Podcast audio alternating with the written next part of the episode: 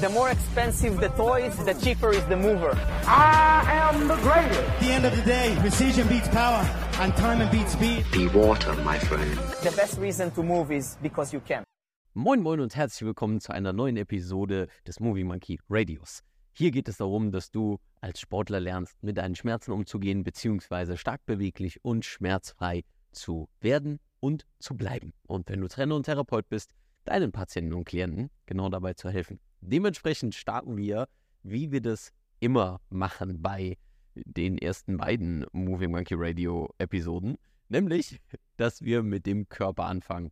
Ich hatte am Anfang immer gesagt, dass wir Body, Mind and Soul haben oder für diejenigen, die mit diesen drei Begriffen zu sehr Esoterisches verbinden, Move, Think und Play. Etwas, was dich in Bewegung bringt, etwas, wie du über deinen Körper, Bewegung und Schmerzen nachdenken kannst, Mindset-Shifts, Perspektivenwechsel und dann letztendlich noch Soul. Das, was uns verbindet mit den Themen, das, was uns inspiriert, das, was über den Gedanken und das Körperliche hinausgeht, irgendwie nochmal so reinzubringen, dass es das verbindet. Move, Think und Play, Body, Mind and Soul. Wir starten mit Buddy. Ich habe letztens einen Post gemacht zum Movement Flywheel und habe das auch hier und da mal so ein bisschen angesprochen. Ich habe es auf der Webseite stehen, habe es in der letzten Folge öfters mal genannt, dass ihr euch das mal angucken könnt. Ich werde es jetzt hier einfach einmal einblenden, sodass du ganz genau weißt, worum es geht. Das Movement Flywheel, kurzer Hintergrund, was es dir bringen kann in deinem eigenen Training und für dich als Therapeut oder Trainer mit dem Training deiner Klienten. Das Movement Flywheel war für mich eine Zusammenfassung, ein Framework, ein Rahmen, ein Konzept, was ich mir ausgedacht habe, um das in Worte zu fassen, in ein Schaubild auch zu fassen, um es mir zu verbildlichen, wie ich regelmäßig arbeite und wie ich die vergangenen sieben bis acht Jahre an Coaching gearbeitet habe. Denn wir kommen im Coaching oftmals dazu, und das ist jetzt nicht nur für die Trainer, sondern auch für die Sportler. In deinem Training wirst du an einen Punkt kommen, wo du merkst, ich mache immer das Gleiche oder zumindest was Ähnliches. Doch wenn wir nicht wissen, wie wir vielleicht den nächsten Schritt gehen können und das in ein Gesamtkonzept packen, dann kommen wir auf ein Plateau, sind vielleicht demotiviert, dann enden wir in einer Sackgasse, es kann auch sein, dass diese Einseitigkeit, die wir im Training haben, dann zu Schmerzen führt. Das sind alles Möglichkeiten. Und demnach habe ich mal mich hingesetzt und gesagt, und das war vor anderthalb, ja, ungefähr anderthalb Jahren, dass ich mir überlegt habe, was ist denn so eine Progressionsstufe, um Bewegung besser zu lernen, um von einem Schmerz zu einer schmerzfreien Bewegung zu kommen und von dort noch weiter, also über das Leistungspotenzial hinaus. Denn du musst dir mal vorstellen, dass wenn du dich verletzt oder Schmerzen irgendwo entstehen, eine Sache, die damit zusammenhängen kann, ist, dass deine Belastbarkeit nicht hoch genug war, um den Belastungen standzuhalten, die du dir abverlangt hast, die du deinem Körper abverlangt hast. Das ist eine mögliche Erklärungsweise. Das kann eine lokale Überlastung oder eine Überlastung lokaler Strukturen sein, eine lokale Ermüdung. Das wäre jetzt mal allen voran beispielhaft in einem Ermüdungsbruch zum Beispiel ähm, äh, exemplifiziert. Oder es kann halt sein, dass du, wenn du dich auf einen Wettkampf vorbereitest, zum Beispiel im Powerlifting, immer wieder, immer wieder, immer wieder dieselben Bewegungen in einem sehr hohen Intensitätsbereich machst. Und je näher es ja an den Wettkampf geht, desto weniger Accessory Work machst du, desto weniger vielleicht Grundlagenarbeit oder drumherum machst du, denn es geht ja um Peak Performance in einem Bewegungsmuster. Und das Gesetz der spezifischen Anpassung, ja, Set Principle, Specific Adaptation on Imposed Demand, besagt, Je spezifischer, desto spezifischer die Anpassung. Je spezifischer der Reiz, desto spezifischer die Anpassung. Da hatte ich ein Wort vergessen. Und unter dieser Prämisse kann es passieren, dass dann vielleicht eine Überlastung entsteht, die vielleicht sich in Schmerz äußert, die sich in Verspannung äußert, die sich in einem eingeschränkten Bewegungsausmaß oder eine Reduktion in Kraft äußert. Also dein Output wird vermindert. Jetzt gibt es natürlich mehrere Wege, da dran zu gehen. Da es eben so viele verschiedene Wege gibt, habe ich mir gedacht, okay, irgendwie, trotz dessen, dass ich vielleicht super viele verschiedene Seminare besucht habe, ist es und Weiterbildung und Coachings gegeben habe, ist es dann doch manchmal wie so ein Wald, in dem man dann steht und man ruft hinein und man hört nur ein Echo und weiß dann immer noch nicht, wo man langgehen soll.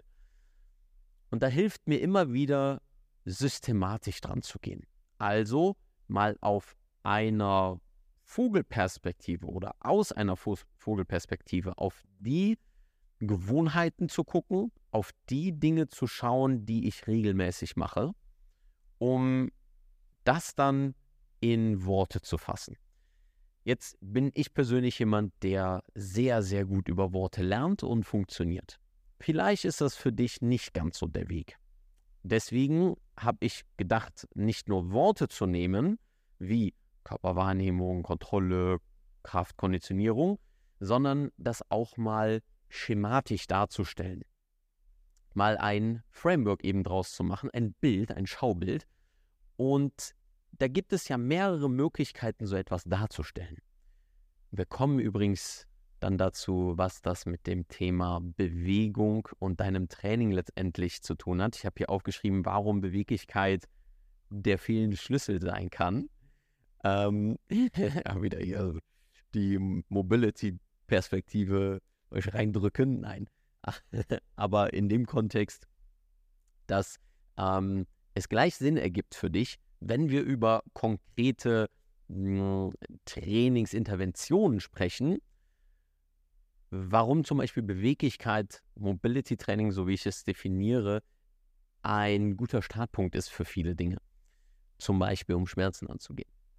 Wir waren bei dem Schaubild und du kannst jetzt so etwas schematisch darstellen, zum Beispiel über eine Pyramidenform, über ein Viereck, über ein, ein Fünfeck, über egal welche Formen du wählst. Und jede Form hat eine andere hierarchische Darstellung dieser Bezüge dann oder dieser Worte, die wir dann nehmen. Und mir hat vor drei Jahren in der sagen wir mal, internen Fortbildung von Eleiko, der Vertriebsleiter von Eleiko, ein Bild mitgegeben, was ich sehr, sehr schön fand, weil es nochmal etwas in mir hochgeholt hat, was ich zwei Jahre zuvor gelernt hatte. Aber hier ist wieder der Punkt von Informationen und Wissen, Du kannst viele Informationen sammeln, aber wenn du keine Erfahrungen hast, um das damit zu verknüpfen, deswegen wollen wir gleich den Übertrag machen, wie du das Movement Flywheel für dich integrieren kannst, um daraus Wissen zu machen und nicht nur das als Information aufzunehmen, ist das Movement Flywheel, also das Flywheel an sich, die schematische Darstellung war, die in der Überlegung jetzt über Bewegung und äh, Beweglichkeit und Schmerzen und so weiter den meisten Sinn ergeben hat. Und was war damals bei Eleiko? Sie hatten uns das Flywheel, das Company Flywheel von Eleiko vorgestellt, als ich damals noch äh, Ambassador für Eleiko war. Und in dem Kontext ist mir aufgefallen und habe mich daran erinnert, dass ich von Jim Collins mal ein Buch gelesen habe, nämlich zum Flywheel, der beschrieben hat, wie ein Flywheel an sich, wie eigentlich jede große Firma, jede Company, ein Flywheel in der Art und Weise, wie sie ihr Unternehmen führen und wie die Prozesse im Unternehmen gestaltet sind, ähm, abgedeckt wird innerhalb des Flywheels. Und da gebe ich jetzt mal ein simples Beispiel. Du sagst, wir wollen maximale Qualität haben. Denn, jetzt kommt der nächste Schritt. Stell dir jetzt einen Pfeil vor, falls du im Podcast zuhörst. Stell dir einen Pfeil vor und diese Pfeile verbinden sich dann zu einem Kreis, der sich am Ende schließt, nämlich ein Flywheel. Wir wollen die beste Qualität haben. Ja, das war jetzt am Beispiel von Eleiko. Wir wollen die besten Langhanteln haben. Wir wollen das beste Trainingsequipment haben die höchste Qualität. Denn das bringt uns dazu, dass wir eine, dass wir nicht nur Klienten haben oder Kunden haben, sondern dass wir wirklich eine Community aufbauen, weil die Leute Vertrauen in unsere Produkte haben. Also beste Qualität, Vertrauen, dann Community, das führt zur Community.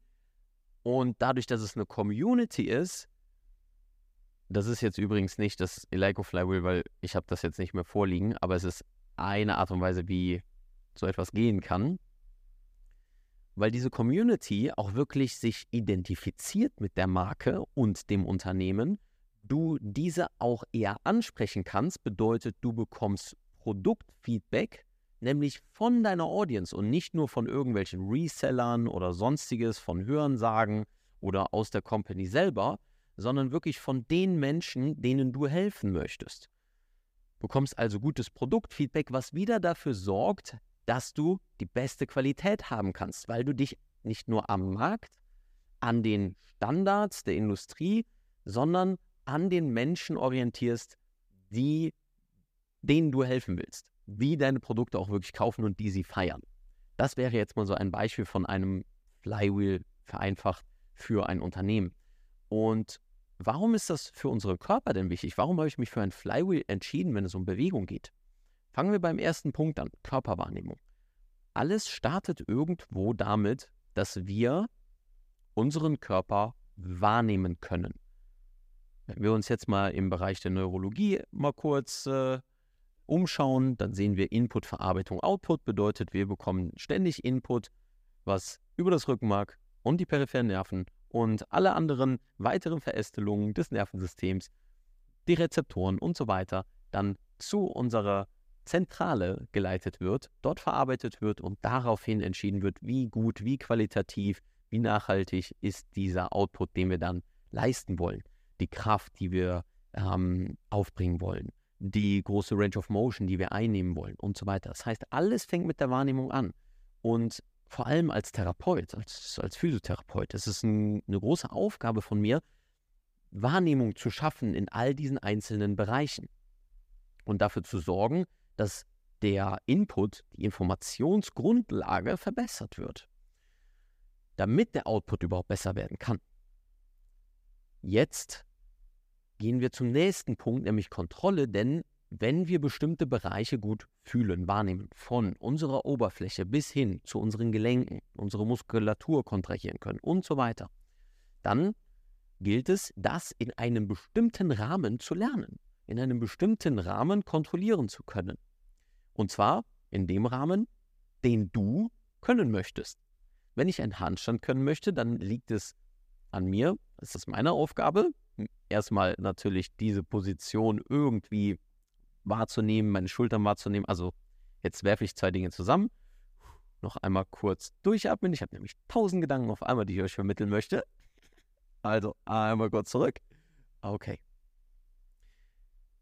Grundlage dafür ist, meine Schultern wahrzunehmen, meine Position der Wirbelsäule wahrnehmen zu können, ähm, meine Halswirbelsäule auch wahrzunehmen, wie ich mich im Raum orientiere. Das heißt, dass mein Gleichgewichtssystem gut funktioniert. All diese Inputfaktoren, Wahrnehmung.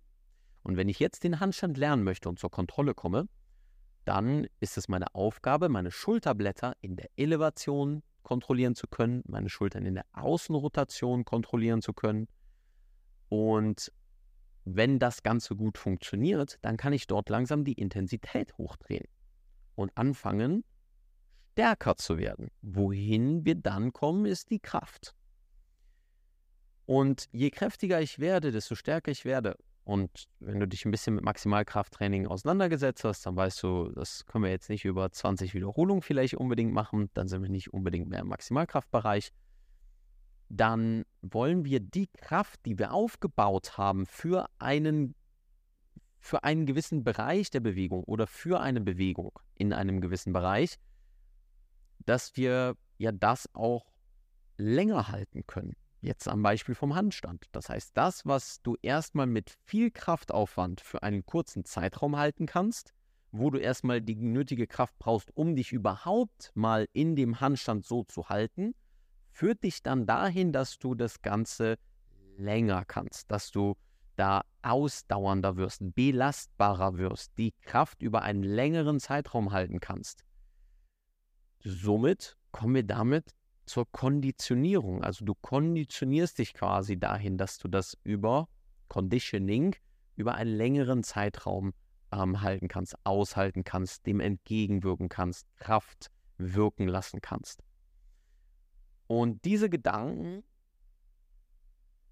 habe ich mir vor allem erstmal in Bezug auf Schmerzen gemacht, aber wie du jetzt an meinem Beispiel gesehen hast, sind sie ebenso applizierbar, um einen Skill wie den Handstand zu lernen.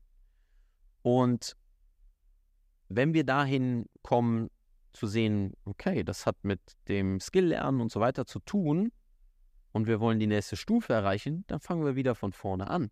Nur halt bei einer neuen Bewegung, einer neuen Range of Motion, einem neuen Gewichtsziel vielleicht, weil es kann sein, dass du, wenn du maximalkräftiger werden möchtest und das Gewicht, was du im Kraftbereich für drei Wiederholungen oder eine Wiederholung bewegen konntest und jetzt auf einmal für fünf, sechs, sieben Wiederholungen Konditionierung bewegen kannst, dass dann ein limitierender Faktor vielleicht entsteht, weswegen du ein Plateau auf ein Plateau kommst und es nicht nur dir hilft, einfach weiter Scheiben drauf zu schieben, sondern du dich vielleicht in Bezug auf deine Griffkraft dann mal umschauen musst, zu gucken, okay, wie ist meine Wahrnehmung, was die Griffkraft angeht? Ja, sehr wahrscheinlich schon sehr, sehr gut. Wie gut ist die Kontrolle? Wie gut ist die Kraft? Und das halt jeweils dann auch für diese sowohl kleinen als auch großen, für das Makro als auch das Mikro ähm, deines Körpers anzuschauen, zu analysieren. Und ich hoffe, ich konnte so ein bisschen verständlich machen, dass das in beide Richtungen geht. Bedeutet, dass das in die Richtung von Schmerzen geht, eine Bewegung überhaupt erst wieder zu lernen, als auch zur Performance und Leistungssteigerung. Womit wir zu dem angekündigten Bereich kommen, nämlich warum Beweglichkeit vielleicht der fehlende Schlüssel sein kann. Mobility Training, so ungern es gemacht wird, aus meiner Erfahrung als jemand, der sehr unbeweglich war, einige Schmerzen hatte durch den Leistungssport, durch Fußball eben und über das Beweglichkeitstraining, Mobility, aktives Beweglichkeitstraining, so viele Bewegungen gelernt hat, dass es natürlich dann klar ist, dass ich jetzt ein bisschen biased bin, wenn ich sage, dass das dein fehlender Schlüssel ist. Hier ist keine, oder das ist keine Proklamation, dass das der einzige Weg ist. Aber vielleicht ist es ein Weg für dich, wenn du mit den Wegen, die du bisher gegangen bist, nicht so wirklich weiterkommst. Nehmen wir das Movement Flywheel zur Hand. Keine Ahnung, was ich gerade versucht habe zu sagen. Zwei Worte auf einmal. Nehmen wir das Movement Flywheel zur Hand und überlegen uns mal eine Einschränkung. Das Beispiel Handstand hatte ich gerade gegeben. Das Beispiel Spagat ist zu offensichtlich, weil es da primär um Beweglichkeit geht. Nehmen wir doch mal die Kniebeuge. Du möchtest die Kniebeuge lernen, vollumfänglich. Es gibt hier auch da wieder durchaus zwei Lager in der ganzen Trainings, Coachings, Bewegung, Richtung Industrie, egal was. Auf jeden Fall, ich sehe vermehrt so zwei Meinungen. Die einen sagen, du musst stretchen, mobilisieren, die Hüfte öffnen. Die anderen sagen, alles Schwachsinn, ist alles sowieso Bewegung im Sinne von äh, Specific Adaptation und Imposed Demand, squatte einfach viel, schwer und oft. Und das Schöne ist, da ich mich mit beiden Richtungen identifizieren kann, als auch in beiden Richtungen unterwegs war und aus allen möglichen Richtungen versuche zu lernen, weswegen ich das das Movement Flywheel nenne und nicht das Mobility Flywheel oder es branden will, das Moving Monkey Flywheel, ähm, ist, dass ähm, wenn wir einen Squat lernen, natürlich beide Seiten möglich sind. Und ich jetzt nur dafür sensibilisieren möchte, weil natürlich werden mich viele eher in das eine Lager des Dehnen, Stretchen und so weiter äh, stecken durch meine Erfahrungen in dem Bereich und dass ich viele Sachen zum Thema Mobility gemacht habe und so. Aber es liegt Wert in beidem. Und das möchte ich eben anhand des Movement Flywheels einfach nochmal so ein bisschen durchexerzieren. Selbstverständlich kannst du mit viel schwer und oft squatten eine tiefe Kniebeuge lernen. Insofern du die Kontrolle für die Bewegung hast, was natürlich die Grundvoraussetzung ist dafür, dass du es überhaupt schwer machen kannst. Wo wir wieder bei dem Movement Flywheel sind, um eine Bewegung kräftig zu machen, kräftig zu gestalten, stark da drin zu sein, dich ordentlich und intensiv da drin zu belasten, ist die Voraussetzung dafür, dass du das Bewegungsmuster kontrollieren kannst. Kontrolle. Und alles, was davor ansetzt, nämlich Körperwahrnehmung, da ist Mobility, sich zu mobilisieren, nicht einfach um nur maximale Range of Motion als Endziel zu haben, sondern überhaupt mal eine Wahrnehmung dafür zu bekommen. Die Wahrnehmung zu schulen bedeutet die Wahrnehmung für die Bewegung, die Wahrnehmung für deine Gelenke in dieser Range of Motion, deine Wahrnehmung für gewisse Positionen, und das sind nicht unbedingt alles jetzt unterschiedliche Dinge, die ich sage. Wenn wir jetzt auf Definitionen hinausgehen würden, würden wir uns in der Semantik verlieren. Demnach nochmal wieder systematisch von oben geschaut, es ist alles erstmal Wahrnehmung. Und das Schöne ist, innerhalb dieses Movement Flywheels hoffe ich so ein bisschen ebenso das Verständnis dafür schulen zu können, dass es auch eine gewisse Intensitätsskalierung in sich trägt. Denn wenn ich mich mobilisiere, also durchbewege, meine Gelenke bewege, versuche dort mich einfach regelmäßig in gewisse Positionen zu bringen, die ich jetzt erstmal mit viel Gewicht auf dem Rücken nicht einnehmen könnte, ohne viel zu kompensieren, dann ist das natürlich eine Form der Bewegung, die erstmal niedrig intensiv ist. Und das ist das Schöne, wenn man so diese, jetzt anhand des Movement Flywheels, das, das als Tool nutzen kann, dass du hingehst und damit siehst, okay, ich kann auch mal, wenn ich mit dem viel Squatten, schwer Squatten und so weiter nicht weiterkomme, auch mal einen Schritt zurückgehen und nochmal in die Analyse gehen, zu gucken, gibt es denn Bewegungsausmaße, Ranges of Motion, die ich noch nicht so wirklich kontrollieren kann, die ich vielleicht auch gar nicht wahrnehme. Und da ist jetzt halt ein bisschen die Schwierigkeit der Definition. Wann nehmen wir was wahr, wann nehmen wir was nicht wahr? Was heißt das jetzt?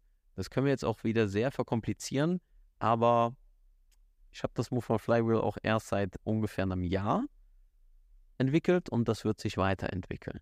Ja. Demnach, das ist jetzt erstmal der Stand der Dinge. Das ist noch nicht vollumfassend fertig. Wird es vielleicht auch niemals sein. Ähm, denn das Schöne ist, dass für mich mich im Bereich der Mobilisation, Mobility Training auszukennen, dass ich einen Standpunkt habe, von dem ich in alle Richtungen gehen kann und dass egal aus welcher Richtung ich komme, ich immer wieder zu einem Punkt zurückfinde, bei dem ich Menschen helfen kann, sich in ihrem Körper und in bestimmten Bewegungen besser zu fühlen. Da wir uns einfach oftmals zu sehr in einer Sportrichtung verlaufen und denken, dass wir dann aus diesem Sport alle Dinge lernen müssten, statt uns auf Bewegung zu konzentrieren, das oben drüber zu sehen, um damit zu lernen, wie wir unseren Körper letztendlich noch bewegen können, das vielleicht als Brücke zu bauen, dass es eine Brücke kreiert zwischen unserem Standpunkt jetzt, wo wir vielleicht auf einem Plateau sind, um dann wieder über diesen neuen Winkel was Neues zu lernen, neuen Input zu kreieren, neue Anpassungen zu schaffen für das Nervensystem und damit Bewegung und deiner Fähigkeit, dich, dich zu bewegen. Ähm, was ich jetzt dann so ein bisschen formuliert habe als Beweglichkeit ist vielleicht ein fehlender Schlüssel. In der Tiefe können wir gerne noch mehr drauf eingehen, wenn ihr sagt, hey, das ist ein cooles Thema. Sehr gerne nochmal drauf äh, anzusprechen. Dann schreibt mir eine Nachricht, entweder in die Kommentare auf YouTube oder viel besser noch, dass ihr eine Voice-Nachricht mir hinterlasst. Schaut dazu einmal in die Beschreibung, auch bei YouTube und bei Spotify findet ihr einen Teil mit einem roten Fragezeichen. Sucht nach dem roten Fragezeichen. Da werde ich ähm, ja, einen Link reinsetzen, damit ihr Sprachnachrichten schicken könnt. Finde ich ziemlich cool, wenn ihr das macht. Ja, wir sammeln immer noch. Weil ich möchte jetzt nicht nur zwei oder drei Nachrichten abspielen, sondern mal vielleicht so, ein, so eine ganze Reihe. Und ähm, demnach, wenn ihr Fragen habt zum Move and Flywheel, lasst es mich wissen.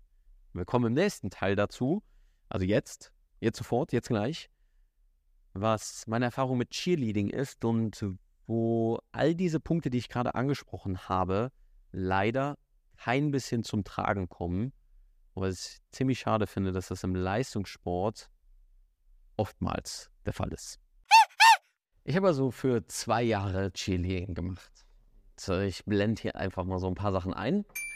Was ein an sich total cooler Sport ist. Wirklich sehr, sehr spannend. Ich habe dort viele Dinge die ich die Jahre zuvor gemacht habe, Gewichtheben, Crossfit etc. Crossfit natürlich nur einen ganz, ganz kleinen Rahmen, beziehungsweise das habe ich vor dem Gewichtheben gemacht, gemerkt, äh, ist nichts für mich, dann Gewichtheben und dann irgendwann zum Cheerleading. Und das ist wirklich eine spannende Sportart, die so viele Dinge verbindet, aber nochmal ein ganz anderes Element mit reinbringt, was ich sehr schön finde. Aber ein Punkt, den ich definitiv kritisieren muss, der leider auch beim Turnen zu sehen ist, leider auch bei ja, beim Ballett zu sehen ist, ist halt diese maximale passive Dehnungsgeschichte, die irgendwie immer im Training ist, egal ob das jetzt zum Aufwärmen ist, ob das ähm, nach dem Training ist, so dieses, äh, man wird nur beweglicher mit passiven Dehnen. Und das ist ja so, ja, ich sag mal schon hartnäckig, ähm, diese Art und Weise, das so zu sehen oder so zu trainieren, wie ähm, die Fersen nicht vor die Knie schieben dürfen, weil das ja gefährlich sei. Also es stimmt einfach nicht. Außerdem ist am Beispiel vom Move and Flywheel das nochmal so ein bisschen beispielhaft zu, zu bestätigen oder zu unterlegen.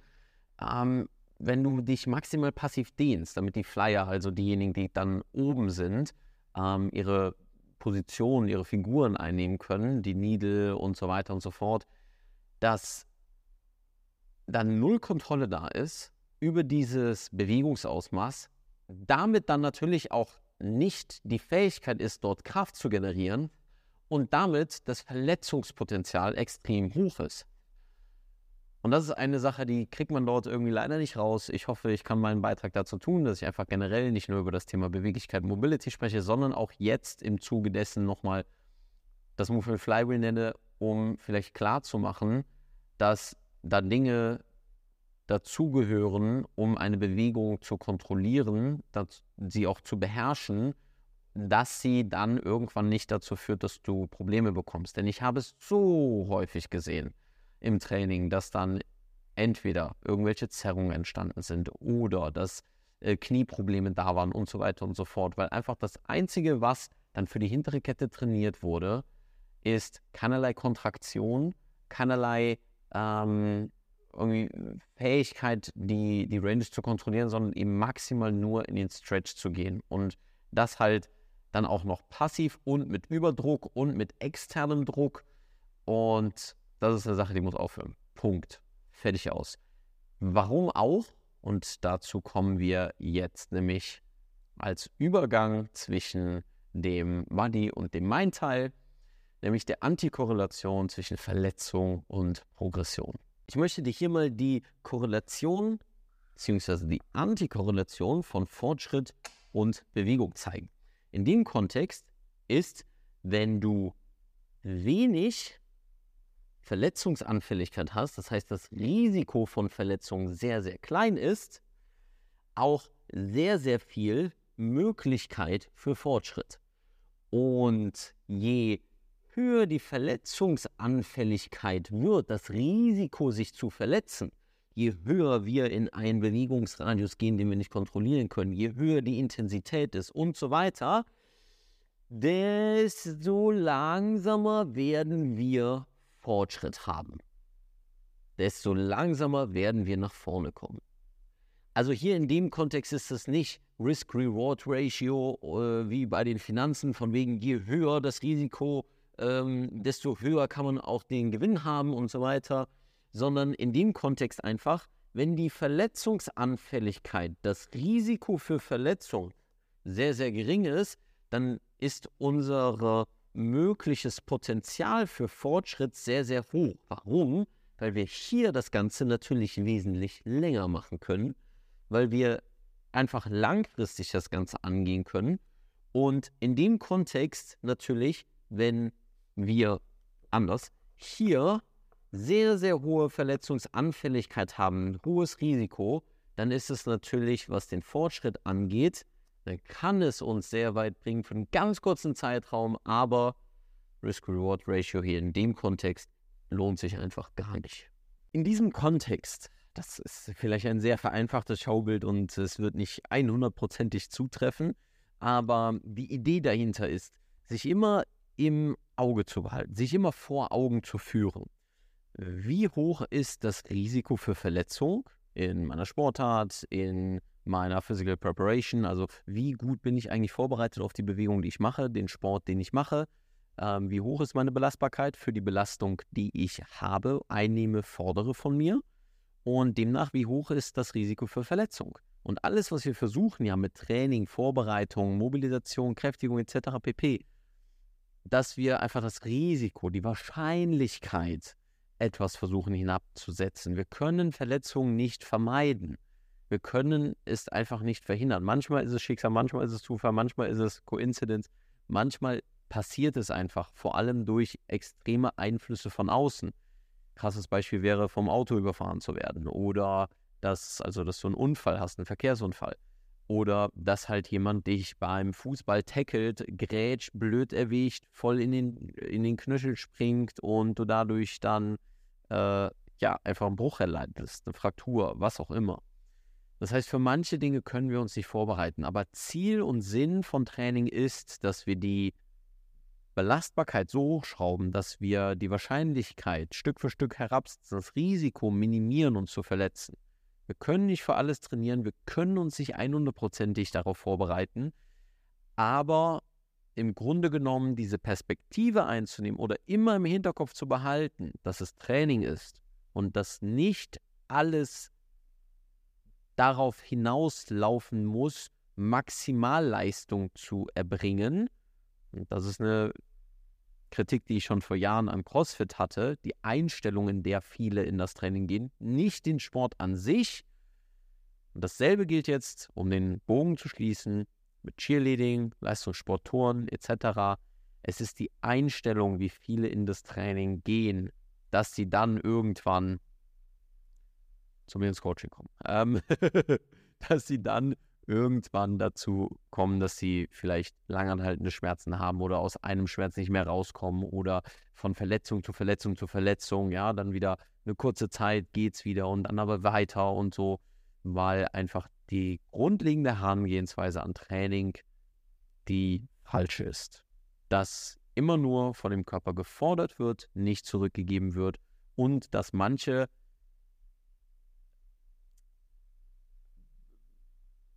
ich kriege das Wort gerade nicht dafür, aber fatal, fatale Trainingsfehler gemacht werden, wie sich nicht auszukennen mit Training und dann aber auf eine Art und Weise zu trainieren, wie ähm, ich das am Beispiel des passiven Dehnens genannt habe. Es wird dich nicht besser machen. Du bist gut trotz dessen, dass du das machst. Du bist wirklich trotz dessen, dass du das machst, was du da machst. Nicht, weil du dich passiv dehnst. Und das geht jetzt an alle Flyer, an alle äh, Turner, die immer noch in der Passivität hängen bleiben. Glaub mir, weil wie, wie sonst, und ja, ich bin ein Individuum und n gleich 1, von dem aus ich das jetzt gerade perspektivisch versuche darzustellen. Aber nicht nur zeigen es viele meiner Kunden, Klienten, mit denen ich zusammengearbeitet habe. Und darauf will ich auch nicht immer hinaus, mich hier so zu profilieren oder bla und öh, mein Coaching und dit, dit, dit. aber ich hoffe damit irgendwie so ein bisschen wach zu rütteln, so ein bisschen so Anstoß dafür zu geben, zu sagen so, hey, es gibt einen anderen Weg. Und dafür vielleicht auch ein bisschen zu inspirieren. Und ich möchte das nicht immer so auf so eine, so eine leere Art und Weise machen, so von oben so. Äh, oder halt eben so eine, so eine, so eine Selbstüberhöhung, äh, von wegen ich als Coach. Ich hoffe damit zu unterstreichen, dass es viele andere Menschen gibt, die es auf eine andere Art und Weise probiert haben, die damit langfristiger, ja, Langfristigkeit, mehr Erfolg im Sinne dessen haben, dass sie einfach die Freude, die sie zu ihrem Körper und zu Bewegung haben, auf, auch aufrechterhalten können und dass sie das nicht verlieren müssen und dass sie das nicht aufgeben müssen, weil sie immer wieder gegen eine Wand laufen oder auf ein Plateau kommen. Wofür ein Flywheel abgehakt? Kommen wir zum nächsten. Wie ich eben sagte, war das so ein bisschen der Übertrag zwischen Body und Mind und dann noch ein bisschen Mind. Jetzt kommen wir zu Soul, das, was uns verbindet. Ein bisschen über die Perspektive rein von Bewegung und Mindset, so man das heißt, hinaus ähm, hin zu dem, was vielleicht noch ja so schwebt. Die Magie, the sprinkle, the magic, the in the inspiration. ich habe eine Story gemacht ähm, zu meinem Körper zu meinem Körperbild, wie es sich verändert hat. Und ich werde hier ein paar Sachen drüber laufen lassen. Das heißt, schaut euch das gerne mal an. Im Podcast werdet ihr das immer hören, ja, immer mit dem Ja, ich hoffe, es nervt nicht zu so sehr. Ich werde die alle nacheinander einblenden, die Bilder. Ich habe geschrieben vor zwei Wochen, habe ein Bild von mir aus dem Schwimmbad gepostet. Ähm, die letzten drei Jahre waren eine mentale und körperliche Achterbahn. Unser Körper ist und bleibt ein Spiegel der Seele.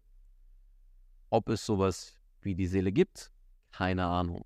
Ich definiere es hier mal als was in der Gesamtheit deines Inneren vor sich geht. Das Interessante für mich ist, wie schnell sich mein Körper verändert. Es gab Phasen wie hier und dort habe ich ein ziemlich fittes Bild, ähm, wo ich mich aus dem Tief und der Trauer etwas gefangen hatte um dann nur wenige Monate später wieder in einem Loch zu sein.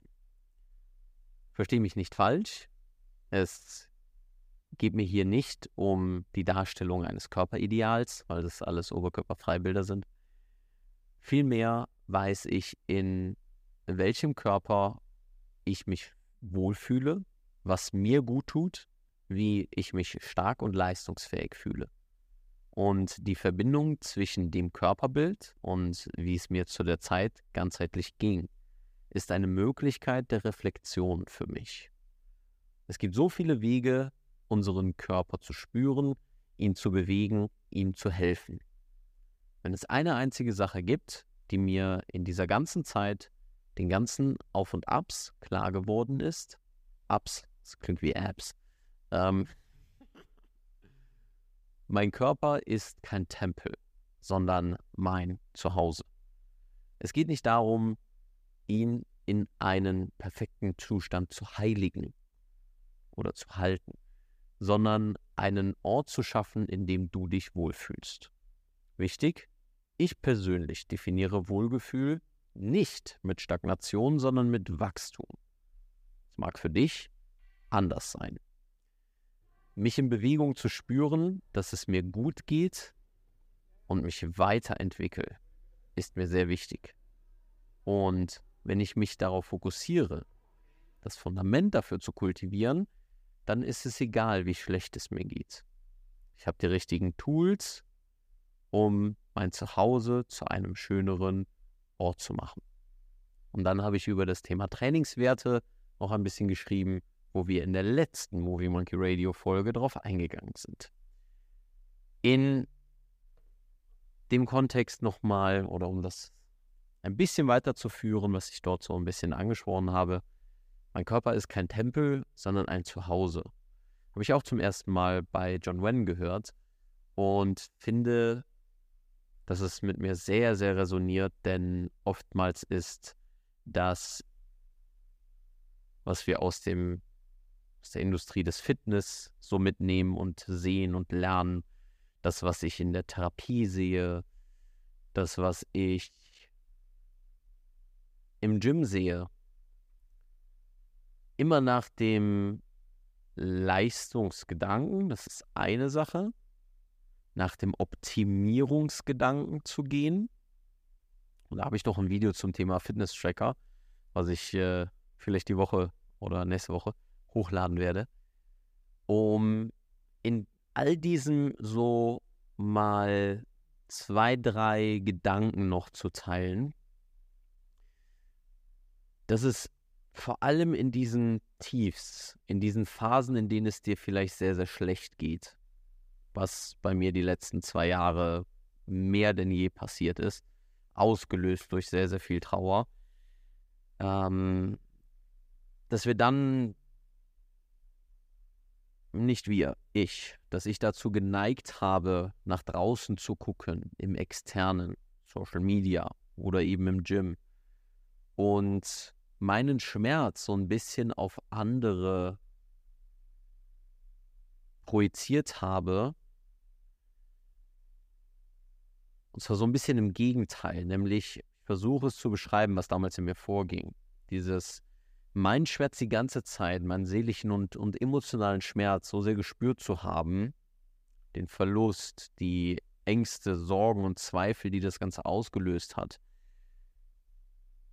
Und dann zu sehen, dass es anderen so gut geht. Und deren Körper zu sehen und dann meinen Körper zu sehen, zu sehen, dass ich mich gar nicht mehr in meinem Wohlfühlkörper befinde. Dass ich nicht mehr leistungsfähig bin. Das, was mir eigentlich ein Wohlgefühl gibt, wie ich es beschrieben habe. Zu wachsen, wirklich Fortschritte zu machen, auch im Training, Stück für Stück neue Dinge zu finden und so weiter. All das, was mich total begeistert, weswegen ich auch das hier mache und diese Gedanken mit euch teile. Und aber zu merken, dass es auf voller Front körperlich, Leistung, ähm, auch mental im Sinne von nicht auf neue Ideen zu kommen, immer wieder in dieselbe Sackgasse zu kommen, gedanklich. Dann zu merken, so, oh, ich projiziere gerade auf andere, dass es denen so viel besser geht. Weil es vielleicht auch so ein Wunschdenken von mir ist. Ein Wunsch, wieder in diesen Zustand zu kommen. Und sehe, dass andere Leistung bringen. Und sehe zum Beispiel, dass es bei anderen läuft. Aber hier ist ja die Krux, dass wenn wir uns so sehr im Außen befinden, wir erstens nur einen Teil der Informationen haben, einen sehr begrenzten Teil und dass die Bewertung, die wir dann treffen für die anderen Menschen, die wir sehen, denen es ja offensichtlich so gut geht, auf Basis von einer mangelhaften Informationsgrundlage fällen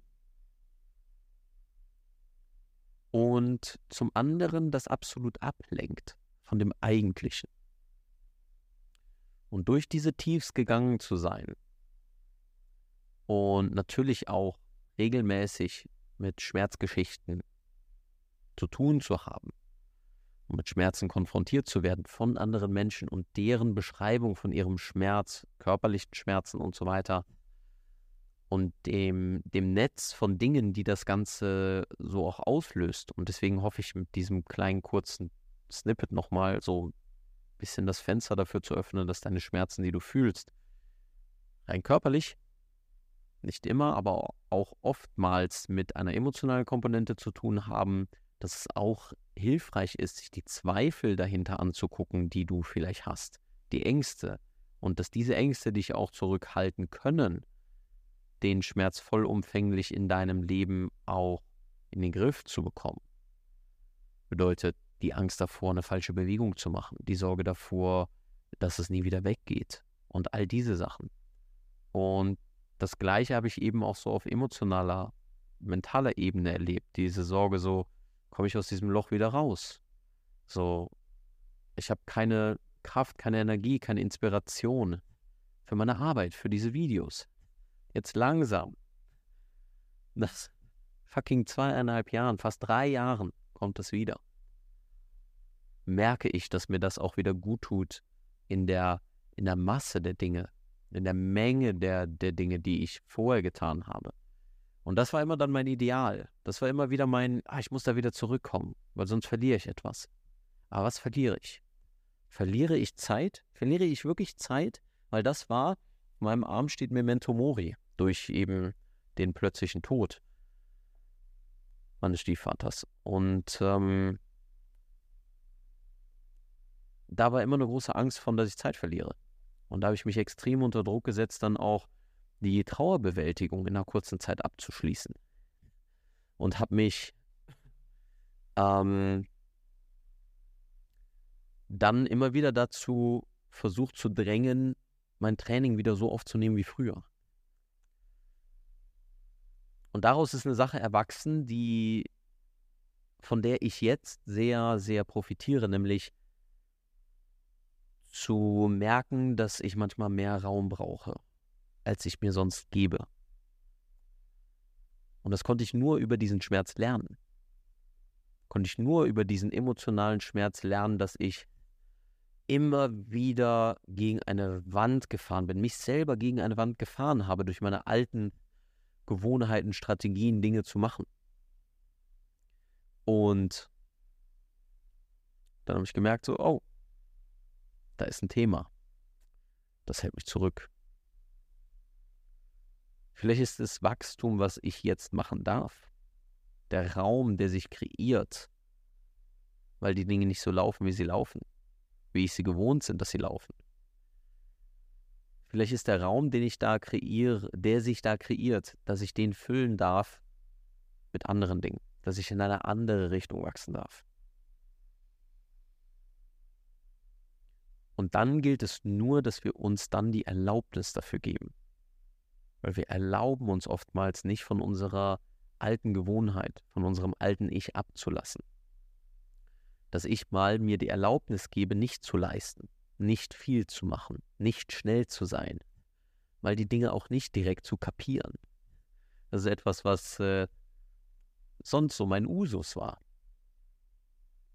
Schnell Dinge zu checken, schnell zu lernen, schnell Dinge umzusetzen. Und mit schnell meine ich nicht oberflächlich. Schon noch in der Tiefe, die mir sehr, sehr wichtig ist. Aber schnell in die Tiefe zu gehen, weil ich bin gelangweilt, wenn ich so sehr an der Oberfläche bleibe.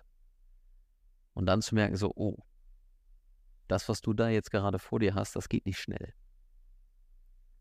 Und das ist genauso auch mit deinen körperlichen Schmerzen, die du vielleicht hast.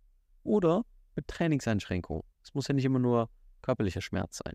Es kann auch sein, dass du einfach ein Plateau hast, nicht weiterkommst dass du Inspirationen von deinem Training verloren hast, dass du Motivationsloch hast. Und jetzt ist es sehr, sehr, sehr gefährlich, dass wir das dann, dass wir den Zustand, der für uns neu ist und ungewohnt ist, direkt pathologisieren. Auch eine Sache, für die ich nochmal sensibilisieren möchte. Es ist sehr schnell, dass wir uns labeln mit depressiv zu sein oder ähm, und nicht, hier nochmal ist nicht jetzt eine, ein Gegenargument gegen diese Dinge, sondern aus der Perspektive, die ich gerade beschrieben habe. Sie ist im Kontext. Keine Lust hier irgendwelche Kommentare mit, wie du sagst, gibt keine Depression, das habe ich nicht gesagt.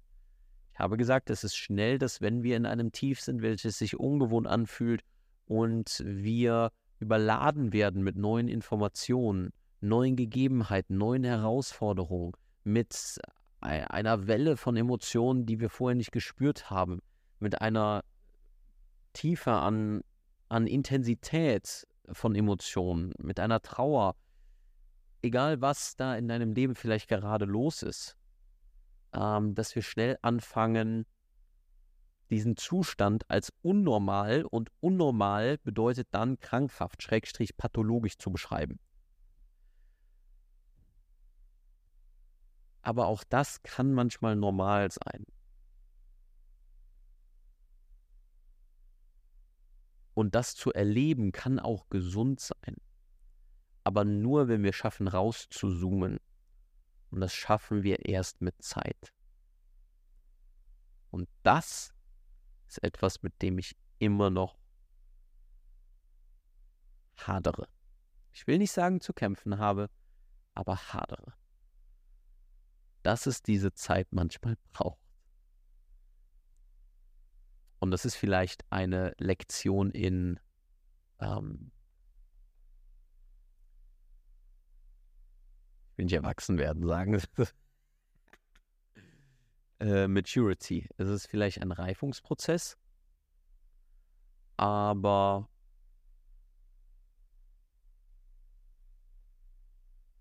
nichts aber. Punkt.